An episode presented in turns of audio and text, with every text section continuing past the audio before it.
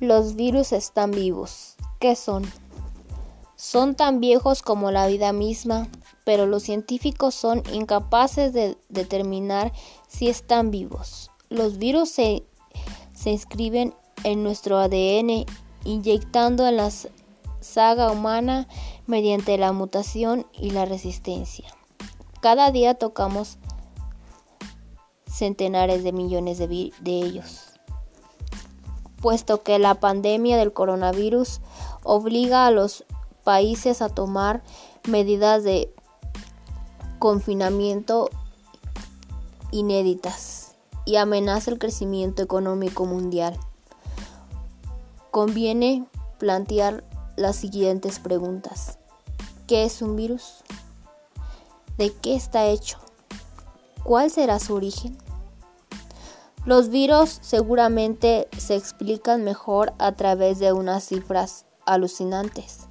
Según Curtis Sutle, virólogo de la Universidad de British Columbia, en Canadá, las propiedades físicas de los virus dificultan su comprensión para empezar su pequeño tamaño.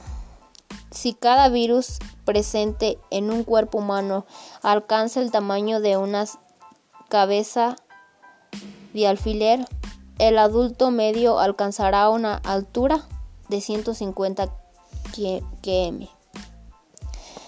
En un estudio del 2018, Sutle descubrió que más de 800 millones de virus se depositaban en cada metro cuadrado de tierra cada día en una cuchara sopera de agua de mar hay, generalmente más virus que habitantes en Europa.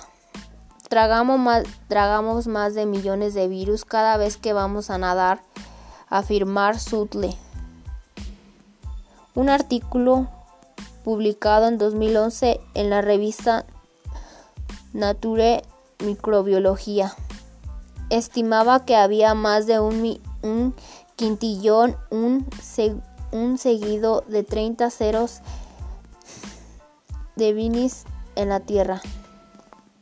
Si se colocaran una al lado del otro, formarían una fila de formarían en sí una fila de 100 millones de años luz, es decir, un millón de veces de la longitud de la vida láctea. Según Terry Shorn, profesora de biología de la Universidad de Wisconsin y autora de la, varios libros sobre la materia, los virus pueden, pueden ser, pueden tratarse.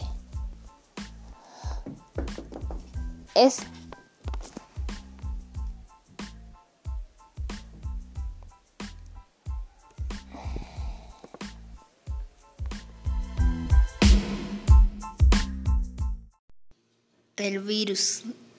El virus es muy común en nuestro país por el coronavirus.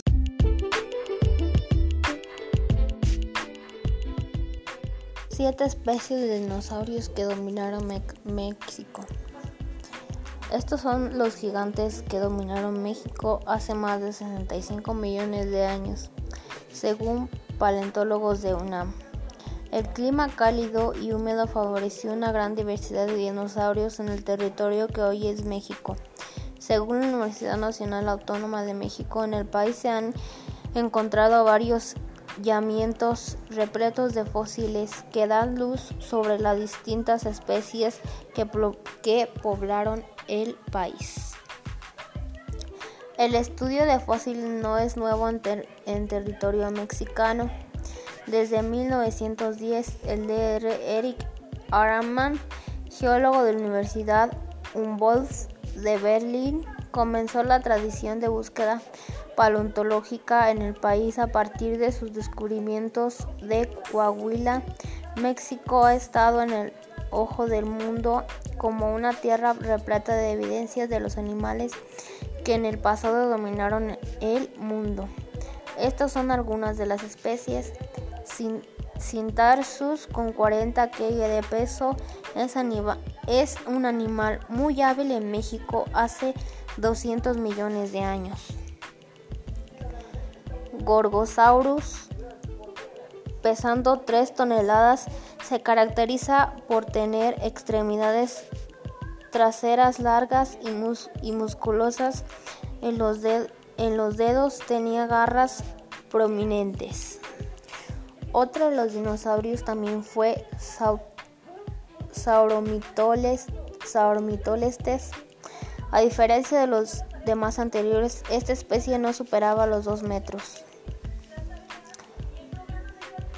Critosaurus vivió hace 70 millones de años.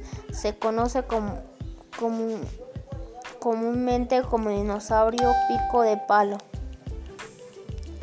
Este, este gran herbívoro destacaba de los demás por los impresionantes dimensiones. Alcanzó los 21 metros de longitud, pesando más de 30 toneladas.